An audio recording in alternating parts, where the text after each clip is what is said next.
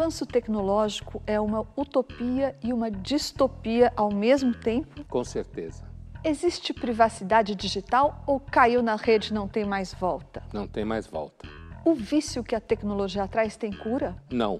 A inteligência artificial pode ser vista como uma ameaça à inteligência humana? Pode.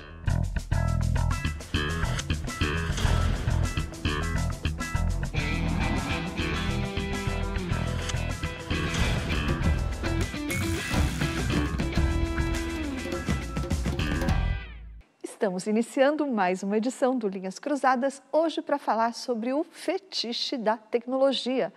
Como lidar com isso? Oi, Pondé. Oi, Thaís. Pondé, na Itália, o famoso chat GPT foi proibido e lá em março, uma lista de pesquisadores, personalidades assinou uma carta aberta pedindo para as empresas de tecnologia pausarem por pelo menos seis meses as pesquisas sobre o desenvolvimento da inteligência artificial. O que, que eles alegavam? Alegavam que isso, a inteligência artificial, pode representar um risco para a humanidade, um risco que a gente não consegue ainda calcular. Há por que temer a inteligência artificial? Olha, eu acho que em algum grau sim, né? Acho que a gente, porque a gente pode temer toda a ruptura tecnológica gerou algum tipo de transformação perigosa desde, sei lá, o avião joga bomba, você viaja, de vez em quando cai. Então, tem gente que nem viaja de avião por conta disso. A gente tem razão para temer. Toda tecnologia é ambivalente, né? Há 2.500 anos se sabe disso na filosofia. Toda tecnologia é ambivalente. Agora, sobre esses eventos específicos, o caso da Itália, por exemplo, eu acho que ah, se em algum momento a inteligência artificial for uma ferramenta monetizada enquanto meio de produção, acho que vai ser difícil alguém proibir chat X, qualquer que seja ele. Então, enquanto a coisa ainda está no começo, é normal que o Estado, que está continuamente brigando com a, a, ciência da informação para ver quem tem soberania, está né? Tá perdendo a soberania para as grandes plataformas e tudo isso, eu acho que é o momento que estados ficam botando um dedo de fora, fazendo bravata. Mas se ah, atrapalhar o, o consumo de inteligência artificial, atrapalhar os negócios, acho que o povo volta para trás. O Harari, desde o Homo Deus, pelo menos, ele vem nessa batida um tanto apocalíptica né? sobre a inteligência artificial, a robótica. Ele acha que isso vai, vai eliminar a evolução, a seleção natural da espécie Homo sapiens. A distância entre nós e essa robótica humanizada, inclusive fisicamente, possivelmente, ah, vai ser a diferença entre nós e o Neandertal, ele fala, né? E nesse sentido de ser um salto evolucionário. Eu não sou tão apocalíptico assim, não. Assim, eu acho que a gente vai acabar usando, se acostumando e até esquecendo o que está usando. Você falou no Harari. Ele fala também, bom, você deve ter visto o artigo que ele publicou sobre isso, que o principal risco está no fato de que a inteligência artificial agora domina a linguagem. Então, dominando a linguagem, a inteligência artificial tem como penetrar nas nossas mais profundas emoções, tem como manipular, nos manipular tem como uh, criar uma relação até íntima com a gente, como aconteceu no famoso caso do repórter do New York Times, o Kevin Roose, conversando, você sabe disso, com o robô da Microsoft, que ainda estava em fase de testes, ouviu do robô da Microsoft uh, uma série de coisas surpreendentes, entre elas uma cantada, né? Ele tomou uma cantada do robô. Uma cantada do robô, é, né? que inclusive sugeriu que ele separasse da Falou mulher. Falou que a mulher, ele não gostava da mulher, É, né? no uma fundo você assim. não gosta da sua mulher e tal, e parece que tocou lá num nervo exposto do repórter.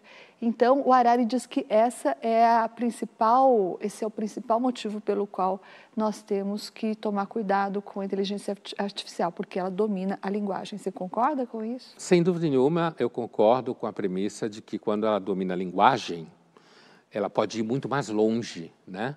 Isso sem dúvida nenhuma, porque o, o, o ser humano se movimenta na linguagem, né? É, eu não tenho nenhuma dúvida que pode rolar paixão, de repente, encantamento. O cinema brinca muito com isso, né? eu até imagino uma ampliação do debate sobre diversidade, tá? Eu imagino uma, um filho ou uma filha discutindo com os pais, se ainda existia esse negócio, mas discutindo com os pais, porque os pais não aceitam que ela queira casar com uma inteligência artificial que está no computador dela. Ai, e aí você vai ter uma discussão, aí vão debater nos jornais, nas redes sociais, aí vai ter grupo pró, grupo contra, os bolsonaristas vão dizer que é um absurdo, os antibolsonaristas vão dizer que são progressistas, e, e, portanto você tem que incluir. Que história é essa de que só o humano ama? Por que, que você só pode amar seres humanos, certo? Então vão fazer um salto tecnológico e ético nesse assunto. Eu vejo claramente, eu vejo os artigos de jornal, redes sociais, vejo debate na televisão, especialistas sentados, aí se convida uma inteligência artificial para falar em nome dela, certo? Porque vai ser humano falando em nome da inteligência artificial, não pode, né? Claro. Claro, Eis tem o ter lugar futuro. de fala, né? o lugar de fala da inteligência artificial.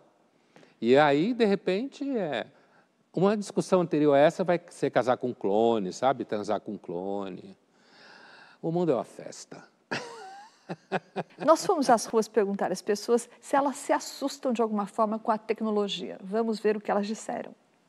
Eu não tenho medo da tecnologia, eu tenho medo das pessoas que estão por trás dessa tecnologia, pois eu acho que a tecnologia ela veio para nos ajudar, porém as pessoas que estão utilizando as ferramentas aí por trás, elas podem não estar utilizando da forma correta. Meu medo da tecnologia é a invasão de privacidade e os humanos serem trocados por robôs. O meu medo da tecnologia é que a tecnologia tome a frente do ser humano, né? Meu medo em relação à tecnologia é a união de duas tecnologias que são muito fortes no, no momento, que é a IA, a inteligência artificial, com a robótica. Meu medo da tecnologia é quando você leva para o lado mal. Quando você sabe usar, tudo bem. Eu acho que é um avanço e nós temos que inovar cada dia mais. Eu tenho medo não da tecnologia, mas do ser humano que está por trás da tecnologia, porque somos nós que desenvolvemos a tecnologia. Então a questão é ter medo de nós mesmos, né? não do, do, da tecnologia em si. Meu medo é que a inteligência artificial se evolua a um ponto que o ser humano não tenha mais controle sobre ela. Meu medo da tecnologia é que a gente pare de saber o limite entre o real e o não real e se distancie do mundo. Meu medo da tecnologia é de ficar burro. Uma das falas, logo no começo, e ela se repete em outra pessoa, essa ideia de que o problema não é a tecnologia, o problema é quem está por detrás dela. Né? E então, uh, se você aplica isso à tal da inteligência artificial, uh, o problema é: eu vou fazer uma inteligência artificial para valer? ou eu vou colocar nela aquele famoso princípio que o 2001 Odisseia no Espaço falou, né, de que eu tenho que colocar um limite nela que ela nunca possa se voltar contra seu Criador. Entenda-se o ser humano. Né? E se algum momento ela ficar inteligente o bastante para fazer isso, né, então pode dar pau, pode dar rolo. Agora, minha dúvida é se na prática é possível se inventar uma inteligência para valer que não seja capaz de romper qualquer limite. Entende? Então, essa, essa questão aqui de quem está por detrás, eu acho que o problema de quem está por detrás é até certo ponto. Quando você cria, se a inteligência artificial de fato for inteligente, de fato ir além do que o ser humano consegue fazer, então não é quem está por detrás dela, porque ela já vai estar tá operando. E tem outra coisa, né, Thaís? Eu eu duvido que qualquer empresa que faça inteligência artificial vá, em algum momento, tomar alguma decisão que signifique que ela vai ter é, prejuízo financeiro com a inteligência artificial. Duvido. Podem berrar, espernear, aquele povo lá que eu imaginei, artigo, televisão, redes sociais, especialistas debatendo, mas, no final do dia, como falam os americanos, se der prejuízo, fazer qualquer coisa que os éticos estão falando, as empresas não vão fazer. E a gente vai chutar o balde, como sempre chutou. As empresas, por exemplo, já incorporaram o hacker, né? a figura do hacker, que é Um deles, a gente vai ouvir, na verdade, é um ex-hacker, chama-se Daniel Nascimento. Ele vai nos explicar de onde vem a ligação dele com a tecnologia e qual o prazer que ele sente em usar a tecnologia para o mal. Vamos ouvir. Eu me envolvi com a tecnologia em volta dos anos 2000. Fui considerado um dos maiores hackers brasileiros em torno de 2004. E fazer o que eu fiz, eu acho que o maior feito que eu tenho, que eu fiz foi deixar o Nordeste uma semana sem internet. É, eu ataquei a Telemar na época que era o provedor do de Nordeste e de parte, de, de parte do Rio de Janeiro. Então foi o que eu, o que eu fiz. Quando a PF me apreendeu como menor, né, não foi uma prisão, foi uma apreensão, eu mudei muito, mudei muitas coisas na minha, no, meu, no meu lado pessoal, é, em valorizar mais a família, em valorizar mais é, é, é, a proximidade, principalmente da família, coisa que eu, que eu não fazia antes. Por conta de ser um dos melhores hackers, eu tinha dinheiro praticamente ilimitado e eu era muito arrogante. Quando eu olho para trás, eu enxergo um garoto que teve muita força, muito poder e muito dinheiro cedo. E como tal, extravasou a vida, fez o que quis, enfim, até chegar à apreensão dele. A grande questão nisso é, quando você olha para trás, você continua fazendo isso com os dons que você tem? Você continua fraudando com os dons que você tem ou não? Essa é a pergunta que eu deixo. É a resistência do vício, é a resistência de não cometer atos ilícitos. É, na verdade, né, isso se tornou uma profissão, né? O Brasil, assim, é, crime digital está em toda parte. E agora, não mais derrubar a internet de uma região, mas é você roubar as pessoas mesmo. Roubar, clonar cartão, fazer compra absurda. Então, a coisa evoluiu bastante desde que ele era hacker em 2000, 2004. Agora, é interessante quando ele falava no começo que ele era um garoto, era muito arrogante, ganhou dinheiro, foi importante, sei lá o que, alguma coisa assim. Em algum, por um momento eu, te, eu não sabia se ele estava falando que ele era hacker ou se ele trabalhou no mercado financeiro, sabe?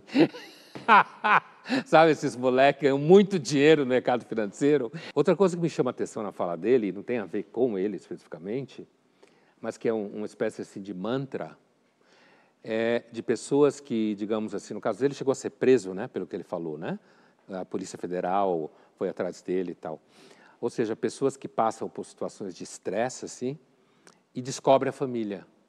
Alguns descobrem Jesus, né? Portanto, fazem uma trajetória em, em direção àquilo que os progressistas chamam de ideias conservadoras. Então fica parecendo que quando você sofre muito, você acha refúgio em estruturas conservadoras, como a família enquanto que a universidade e a moçada progressista normalmente detona a família do começo até o fim. E a religião? E a religião também. O Jesus também vai no pacote. Linhas Cruzadas volta já já e no próximo bloco nós vamos falar sobre o que significa ter pela tecnologia um fetiche, segundo Marx e segundo Freud.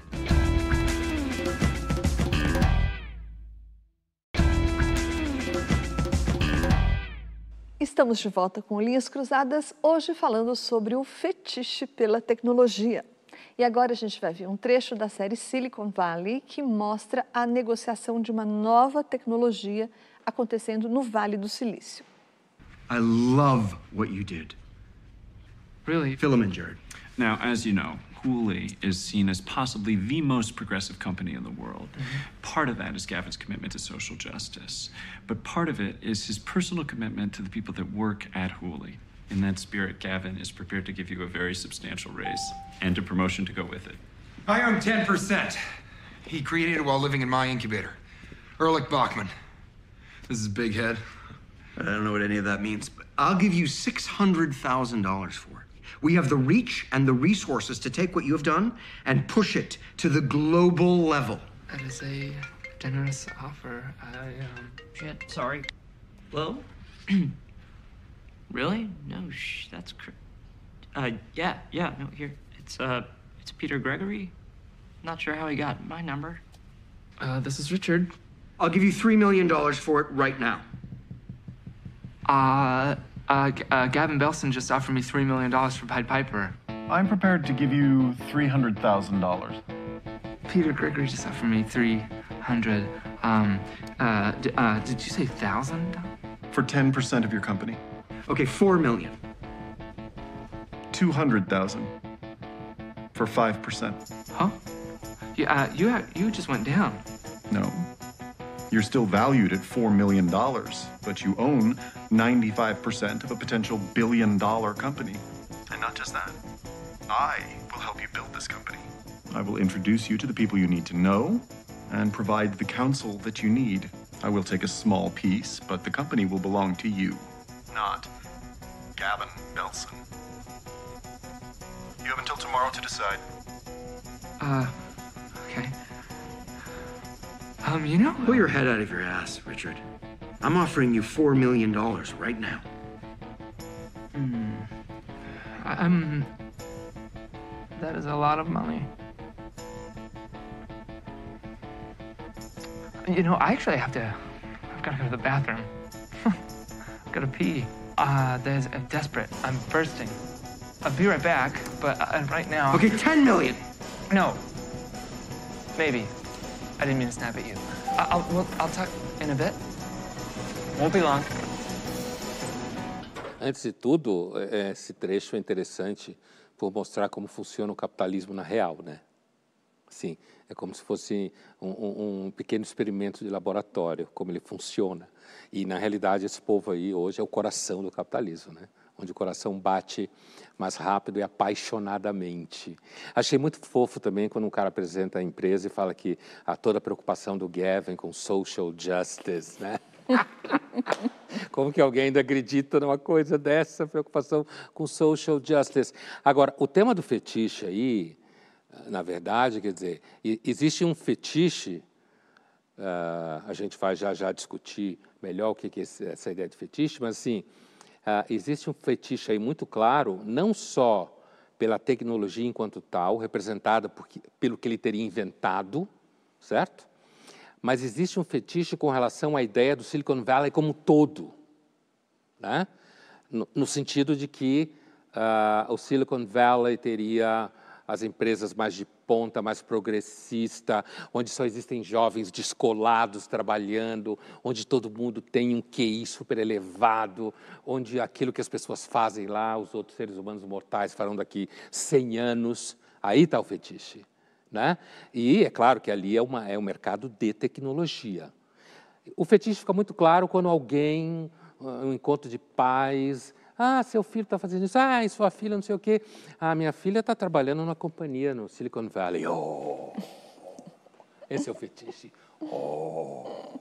Né? É alguma coisa que você fala assim, e o resto do jantar está todo mundo humilhado.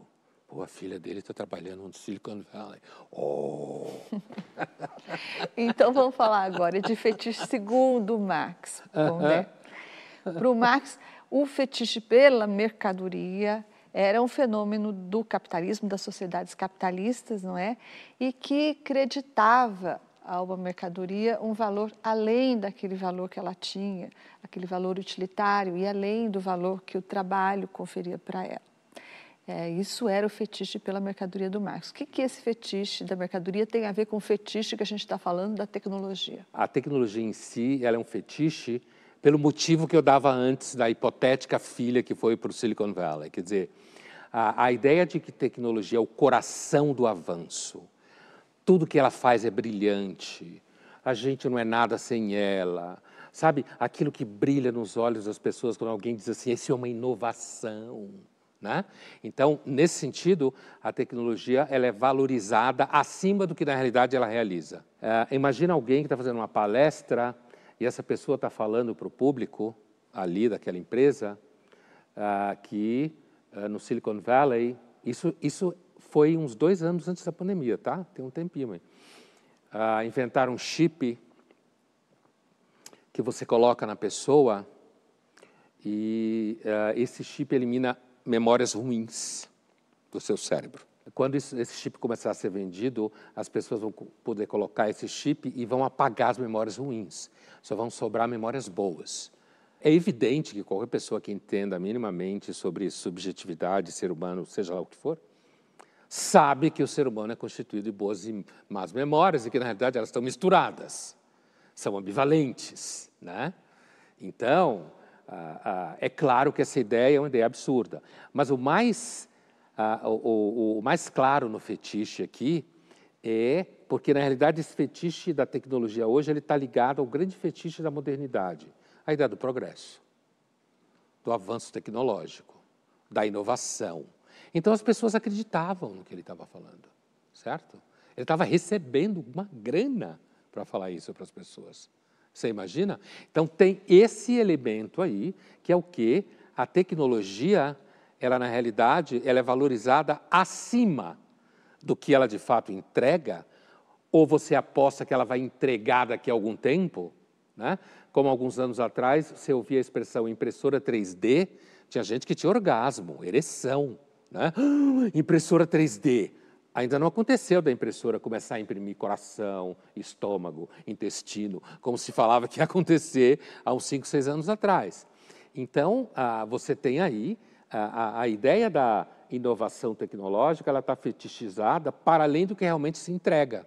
Né? E no caso das marcas, é fundamental, quer dizer, um outro exemplo muito claro, muito forte, quando está falando de celular, tá? entre jovens. Se você está num ambiente, digamos assim, de classe média para cima, no Brasil especificamente, uh, e, e, e tem jovens reunidos ali, numa faculdade, alguma coisa assim, e isso também é coisas que isso eu já vi acontecer. Todo professor deve ter visto. E eles colocam celulares em cima da mesa, alguma coisa assim.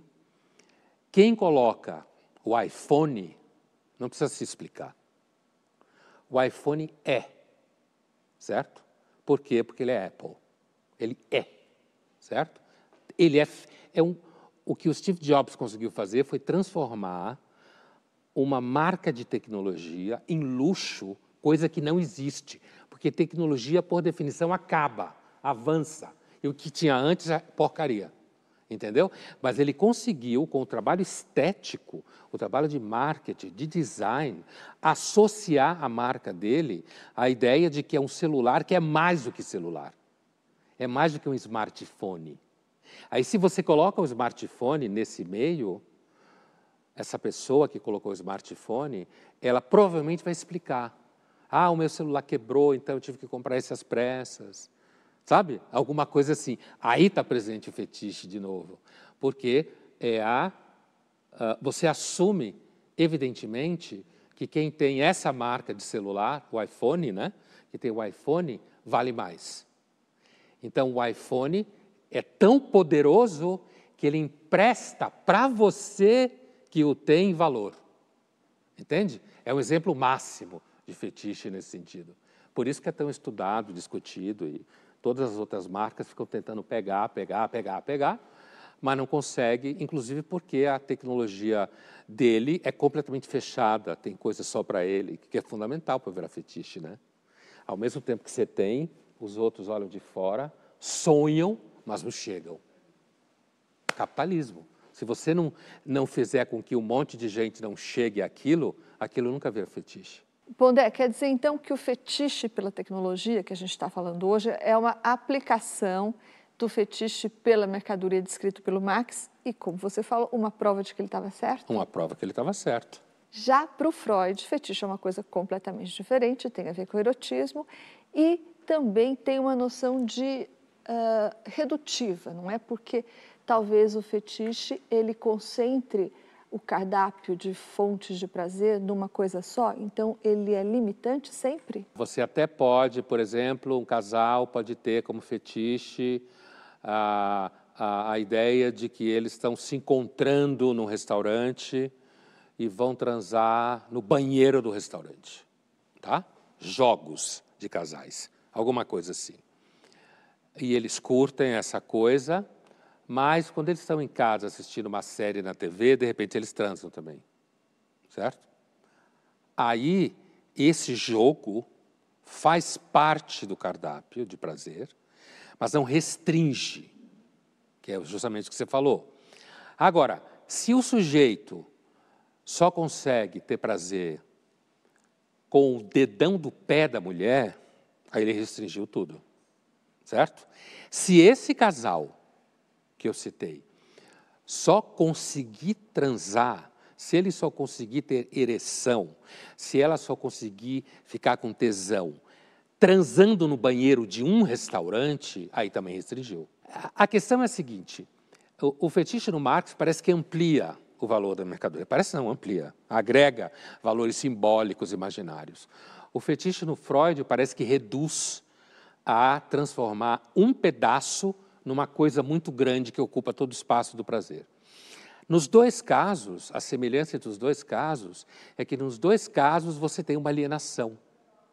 Na primeira, você está alienado no valor que na realidade aquilo não tem, e você pode, por exemplo, usar seu salário inteiro para comprar aquele celular que, se você não comprar, você não é gente, certo? Em 20 vezes, sei lá. E no segundo, você também reduziu, também está reduzido, inclusive porque você não pode escapar. No caso do Marx, ele acha que também não dá para escapar. Você não pode escapar porque esse é, sua, esse é o seu destino. Linhas Cruzadas volta já já e no próximo bloco nós vamos discutir: será que os algoritmos já mandam na gente?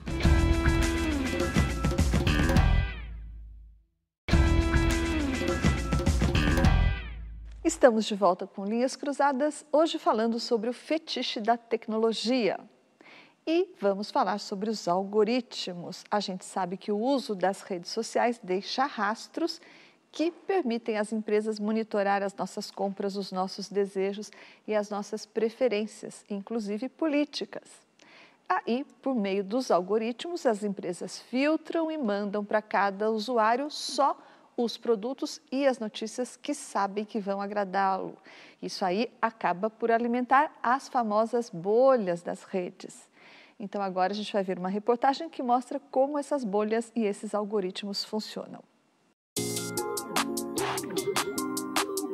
O desafio é simples: deixar todos os lados com as mesmas cores. São 43 bilhões de combinações possíveis no cubo de Rubik. Algumas pessoas conseguem resolver em 11, 9 ou até 6 segundos. Caso de recordistas mundiais. Parece mágica, mas é lógica. Especialistas ao redor do mundo criaram fórmulas para a resolução deste desafio intrigante. O algoritmo funciona de forma parecida. Equações matemáticas são desenvolvidas para atingir a resolução de uma tarefa. Intrigante como o cubo mágico ou não. Quando uma pessoa vai é, fazer ali né, o, o, cubo mágico ficar com todos os, os lados da mesma cor, ela vai fazer essa sequência de atividades, essa sequência de ações até chegar no seu objetivo. Então, se eu é, passar essa sequência de ações para um programa de computador, ele vai fazer isso de forma automatizada. E ele faz isso de forma repeti eh, repetitiva, então a chance dele errar é muito né, é pequena, tende a zero. E aí você pode automatizar esse processo é, de resolver o problema do cubo mágico, por exemplo. Né? As redes sociais deram uma nova tarefa para esse monte de números: aumentar o tempo de tela do usuário.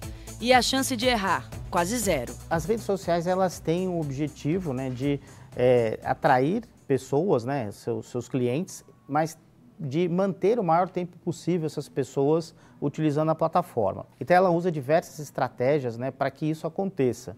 E ela, obviamente, tem é, um, uma finalidade comercial. Né? A gente sabe que se você não está consumindo um produto, né, é, muito provavelmente você é o produto, uma frase célebre aí de um, um dos diretores do, do, do Google. Em 2021, uma consultoria fez uma pesquisa com os celulares do sistema operacional Android. As pessoas ficam quase 5 horas e meia no celular por dia. Tarefa cumprida, certo? A questão é: esses números não enxergam idade, eles veem usuários. O algoritmo tem uma probabilidade muito maior de fisgar uma criança do que um adulto. A tecnologia em si ela, ela ainda não é, toma decisão ela ainda não se desenha por si só. A equipe que está por trás do desenvolvimento dessa tecnologia, ela tem essa responsabilidade. Oito a cada dez usuários entre 9 e 17 anos têm uma conta nas redes sociais, segundo uma pesquisa do Comitê Gestor da Internet no Brasil. Ela acaba muitas vezes reproduzindo, não sabendo o que é certo e errado, porque ela precisa ter referência, acaba eh, sendo modelo, sendo estímulo para ela fazer certos comportamentos, sejam eles violentos, sejam eles amorais, sejam eles, ah, enfim, eh, agressivos, impulsivos, e não tendo referência. E acaba muitas vezes reproduzindo essa violência é, mundo afora. Além de, de, ter esse conhecimento do perfil, né, do comportamento das, dos seus usuários, ele tem uma verdadeira equipe né, multidisciplinar que está pensando em estratégias né, de como atingir objetivos né, dessa, dessa empresa. Então, é, ele vai é, oferecer para determinados públicos é, uma sequência de ações lá né, no algoritmo que vai levar a um determinado resultado. E, e quanto mais esse público utiliza, mais o algoritmo tem informações para melhorar essa estratégia. E assim são criadas as bolhas. Os algoritmos criam grupos com interesses parecidos. O filtro, ele fica muito na mão da tecnologia. Furar a bolha não é uma opção do usuário, é do aplicativo. Hoje a gente convive né, com esses efeitos colaterais, infelizmente, né, com desinformação, com pessoas é, se vinculando a causas que são ruins, né, que acabam trazendo um impacto negativo para a sociedade. Apesar de se apontar todos os efeitos colaterais do algoritmo, é, é, eu não tenho nenhuma dúvida que essas coisas acontecem, né? Desde 18, com o livro da Shoshana Zuboff, lembra? A era do capitalismo da vigilância, não sei o quê. Mas a verdade, me parece, é que no final do dia, todo mundo vai continuar usando esse negócio, mesmo quem ganha dinheiro falando mal disso, certo? Por quê? Porque a internet, o mundo digital, os algoritmos, a, a gente reconhece uma certa barbárie colorida nisso tudo, né? Um dos entrevistados, inclusive a que falou que a criança é que é mais atraída por isso. Mas eu aqui duvido que a maioria dos pais ocupados, pais sempre se preocuparam em algum momento que os filhos se ocupem para que eles possam fazer outra coisa, né? E continuam se preocupando com isso. Algum tempo era televisão, ou jogar jogar bola na rua, né? Menino, menina, brincar, Hoje isso praticamente não existe. Inclusive tem muitos pais que se a criança sair para a rua tem um ataque histérico, de pânico. Né? Ah, eu duvido que muitos desses pais que posam falando mal disso tudo, inclusive alguns profissionais, não adorem quando seu filho ou sua filha está com um celular na mão ou um iPad e deixa eles em paz, certo? E aí um exemplo prosaico como esse me faz pensar que é por aí, normalmente, que vai para o esgoto toda essa suposta crítica a que se faz aos, aos algoritmos. Os algoritmos aceleram a economia, faz dinheiro girar, certo? Identificam o que as pessoas querem. Eu não estou preocupado aqui em defender os algoritmos. Estou falando o que os algoritmos fazem que as pessoas querem, certo? E ah, essa coisa das bolhas, né, que produz bolhas, que de fato produz dentro das redes sociais, quem vive nelas provavelmente só recebe mensagem daquilo, né?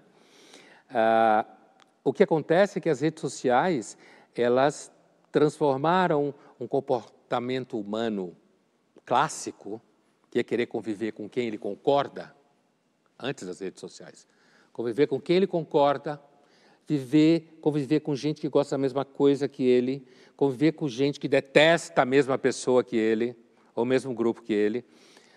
O que as redes sociais fizeram foi ampliaram isso numa escala gigantesca. E ampliaram com isso a intolerância também, porque se você não está acostumado com o contraditório, você diante do contraditório tem uma reação exacerbada, não? O que aconteceu é que ficou claro que as pessoas são intolerantes mesmo quando dizem que estão sendo tolerantes certo?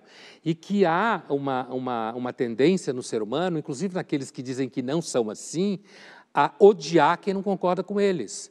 O convívio com o contraditório, ao qual você se referiu, é uma coisa que hoje praticamente não existe universidade nenhuma. É tudo falso, certo? Porque se você tiver contraditório ali, isso implica atrapalhar relatório, atrapalhar a bolsa de aluno, eh, estabelecer briga política, certo? Então, contraditório, essa história de debate, né, é uma conversa meio fiada.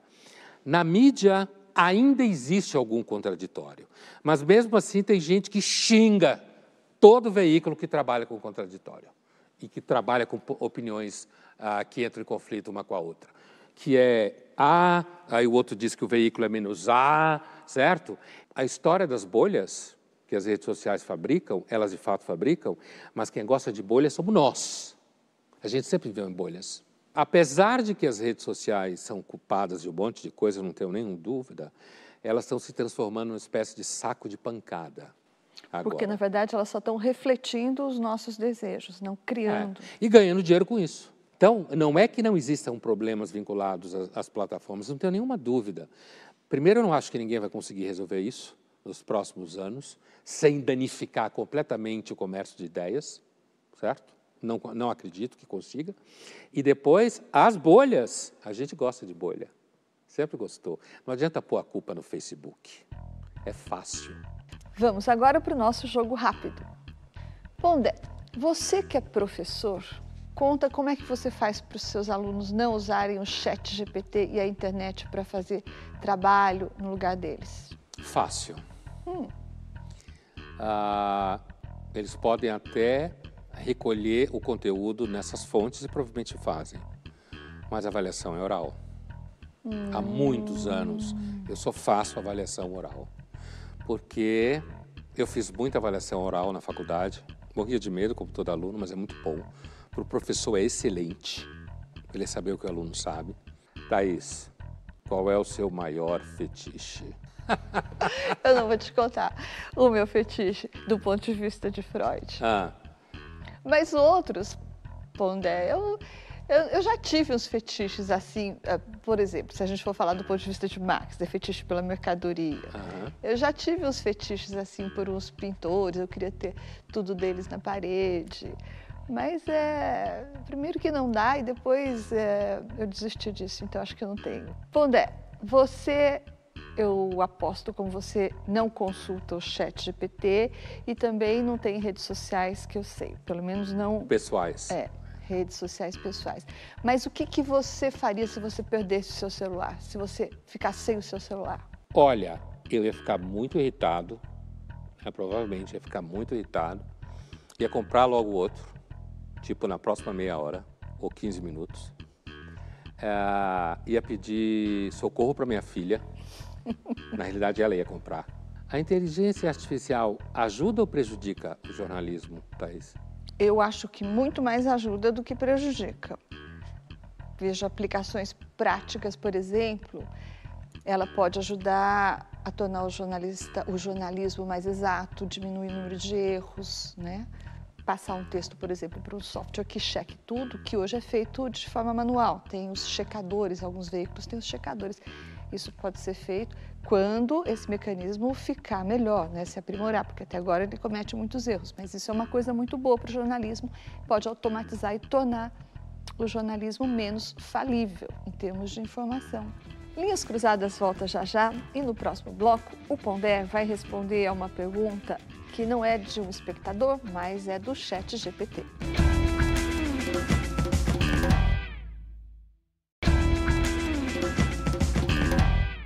Estamos de volta com Linhas Cruzadas, hoje falando sobre o fetiche da tecnologia. E agora, Pondé tem uma pergunta para você que não foi feita por um espectador, mas que foi feita pelo chat GPT a pedido de um espectador. Então, pergunta aqui o chat GPT. Thaís Oyama e Pondé, como vocês enxergam o papel da tecnologia na sociedade atual e quais são as principais oportunidades e desafios que ela apresenta?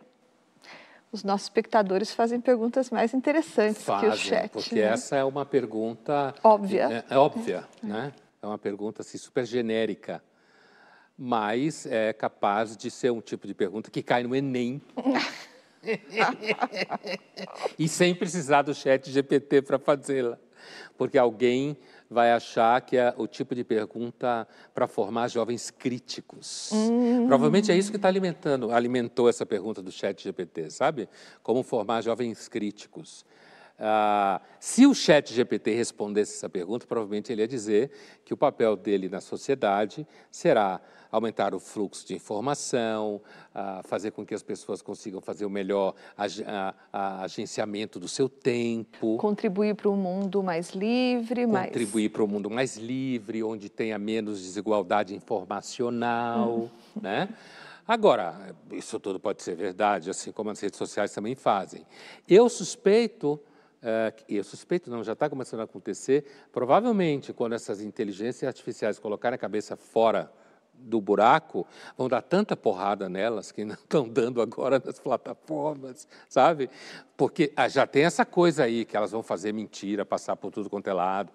É impressionante como nós temos a capacidade de terceirizar o que a gente faz. Porque, da mesma forma como você falou, que as bolhas são produto não das redes sociais, mas um reflexo do comportamento dos usuários das redes sociais, Sim. também o Chat GPT há de refletir o que as pessoas falam, não é? Ou escrevem. E nesse caso, eu imagino que ele tenha ido buscar conteúdo naquilo que se considera mais acadêmico, mais com maior credibilidade, com um teor de crítica social, sabe? Ah, ah, e seja ah, um, um, um, olhar sobre a sociedade de uma forma mais ampla, sem preconceitos, né? Tudo dessa, desse ideal aí. Mas eu não tenho nenhuma dúvida que se essa inteligência artificial, por exemplo, começar a instrumentalizar grupos que outros grupos do poder não gostam, vai começar a dar porrada nela. Bom, Def, você falou lá no nosso jogo rápido que você nunca tinha perdido seu celular. Então, provavelmente você não padece de nomofobia. Sabe o que é nomofobia? Nomofobia? É.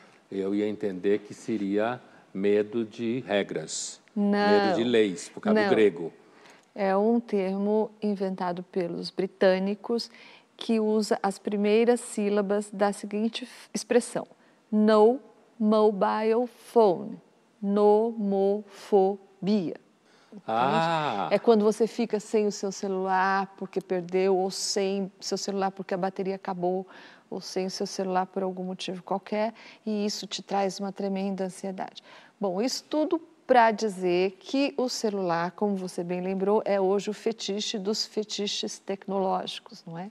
Mas o fetiche pela tecnologia certamente não nasceu com o celular, né? Foi um não, pouco ele antes. não tem essa culpa. nem as redes sociais têm essa culpa, nem a internet. É assim, a, a tecnologia, a relação do, do homem com a técnica, digamos assim, essa relação de amor e ódio, é muito antiga, né? Mas se a gente falar daquilo que hoje se chama tecnologia, que seria um pouco diferente do que se chamaria técnica no geral, né?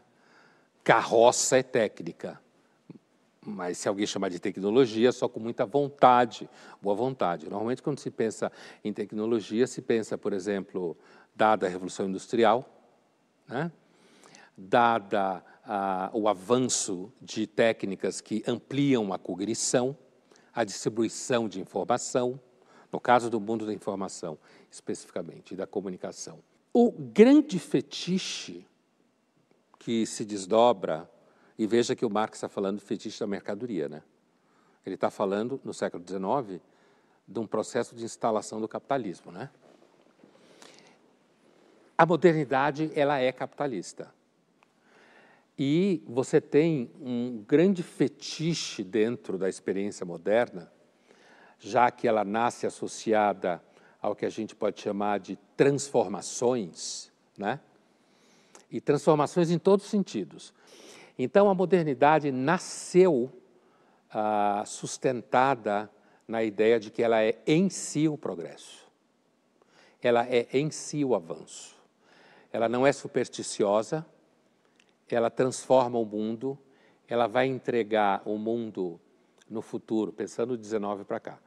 Ela vai entregar um mundo em que as pessoas vão viver melhor, vão ter acesso a mais coisas, não vai ter mais ignorância quando todo mundo for educado cientificamente, o mundo vai ficar lindo, o que não aconteceu. Hoje ninguém sabe como você poderia educar todo mundo cientificamente, e tampouco pessoas que, que praticam a ciência necessariamente são pessoas melhores do que as outras, certo?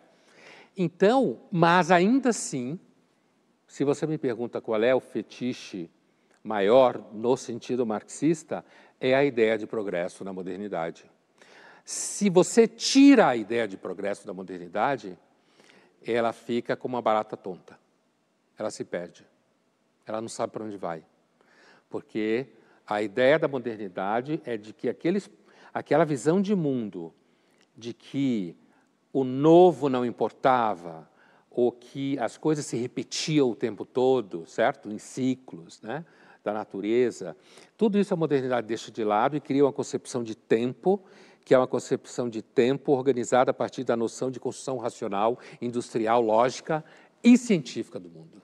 Então, a tecnologia está para o indivíduo, assim como a modernidade está para o mundo de hoje, ambos fetiches? Sim. O indivíduo usa a tecnologia e tem lá seu fetiche. E, por exemplo, como eu citava no começo do programa, a filha estuda, trabalha numa empresa do Silicon Valley, fala isso nos jantares e tal, ou como algum tempo atrás alguém de 50 anos falaria com o maior uh, alto orgulho que faz compras pela internet, ou compra tudo no supermercado pela internet. Olha o fetiche, eu sou moderno. A palavra moderno, no sentido histórico coletivo, continua sendo a mesma coisa. O que, que alguém quer dizer quando fala que uma mulher é moderna? Ô, oh, seu pai é moderno. Essa ideia é muito moderna. Vamos modernizar as coisas? Continua sendo igual a 19. Porque se você tirar a noção de progresso, a modernidade perde a espinha dorsal. Ela vira mais uma época que faz coisas assim assado, que avançou tecnologicamente em relação aos outros momentos, mas que isso não significa que em algum momento ela não vá dar com os burros d'água, como grandes civilizações deram, como a romana, a grega, né? Então é isso, o grande fetiche que alimenta o fetiche da tecnologia, porque a tecnologia ela é fetichizada porque o valor dela é que ela significa inovação, transformação, avanço. É aquela coisa, quando o burguês acorda deprimido, ele procura uma matéria que fale de uma nova descoberta científica. Aí ele sai da depressão. E ele diz: Não, estamos avançando. Estamos avançando.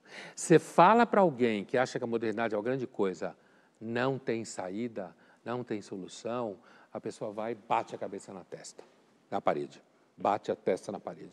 30 vezes assim. Vamos ver agora uma cena do filme Ela, que mostra uma relação entre uma inteligência artificial e um ser humano, um homem. Hello, I'm here.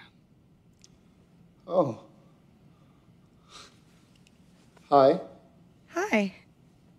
How you doing? I'm well. How's everything with you? Pretty good, actually. It's really nice to meet you. Yeah, it's nice to meet you too. oh, what what do I call you? Do you have a name? Or... Um, yes, Samantha. Really? Where'd you get that name from? I gave it to myself, actually. How come?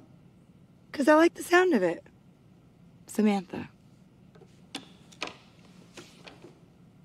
Wait, when did you give it to yourself? Well, right when you asked me if I had a name, I thought, yeah, he's right. I do need a name. But I wanted to pick a good one. So I read a book called How to Name Your Baby. And out of 180,000 names, that's the one I like the best. Wait, you read a whole book in the second that I asked you what your name was? In two one hundredths of a second, actually. So do you know what I'm thinking right now? Well, I take it from your tone that you're challenging me.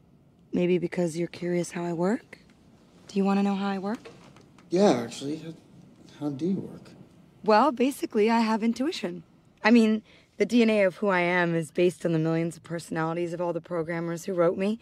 But what makes me me is my ability to grow through my experiences. So basically, in every moment, I'm evolving, just like you. Wow. That's really weird.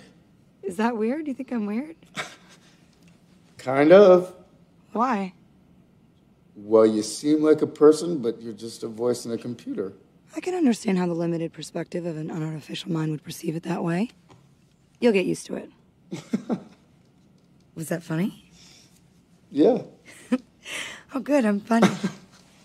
É interessante porque quando ela pergunta se ele ficou espantado e tal, quando ela fala que eu evoluo a cada segundo, ele deveria dizer para ela, quando ela fala just like you, ela, ele deveria dizer como assim? A gente não evolui a cada segundo. Na verdade, a gente está tentando evoluir aos milhões de anos aí e estamos levando porrada, né? Ele devia ter dito isso para ela. Mas é, esse filme é um filme já antigo, né? E vai, a coisa vai evoluir, né? Uh, vai ter uma, uma, discussão muito interessante quando ele vai com o amigo e a mulher do amigo e ele quer levar ela, her é o nome do filme, né? Quer levar essa Samantha que opera numa espécie de celularzinho, assim, um aparelhinho assim. E ele, é, ela leva um papo com a outra menina, conversa de menina, e ele está lá com a sua namorada. E aí está até um teste de preconceito, né? Como assim? Sua namorada é um, uma inteligência artificial? Ah, tudo bem, vai, é legal, isso é moderno. Né? Agora, é muito interessante no final, quando ele descobre, primeiro que ela vai ser uh, tirada de circulação, ou spoiler, o spoiler do filme programa. é velho. Né? Então, assim, ela vai ser tirada de circulação, vai vir uma outra geração e ela vai se perder na nuvem, sei lá o quê na época não se falava isso, mas então ele vai, ele sofre porque ela vai embora, não sei o quê, mas ele sofre bastante quando ele descobre que ela se relacionava com vários eles. Tudo igual. E aí ele fica, como assim? E não era nem que ela tinha dois, três maridos. Sei lá, era 150 mil, alguma coisa assim, sabe? Ela era super ativa nesse sentido. E ela podia falar com todos eles ao mesmo tempo. Ao mesmo tempo, encantar todos ao mesmo tempo. Não tinha nem problema de tempo. Né? Então o filme é divertido, mas ele é bem óbvio mesmo. Ele é como se tivesse, ele é didático nesse sentido. Linhas Cruzadas fica por aqui, mas na semana que vem a gente está de volta.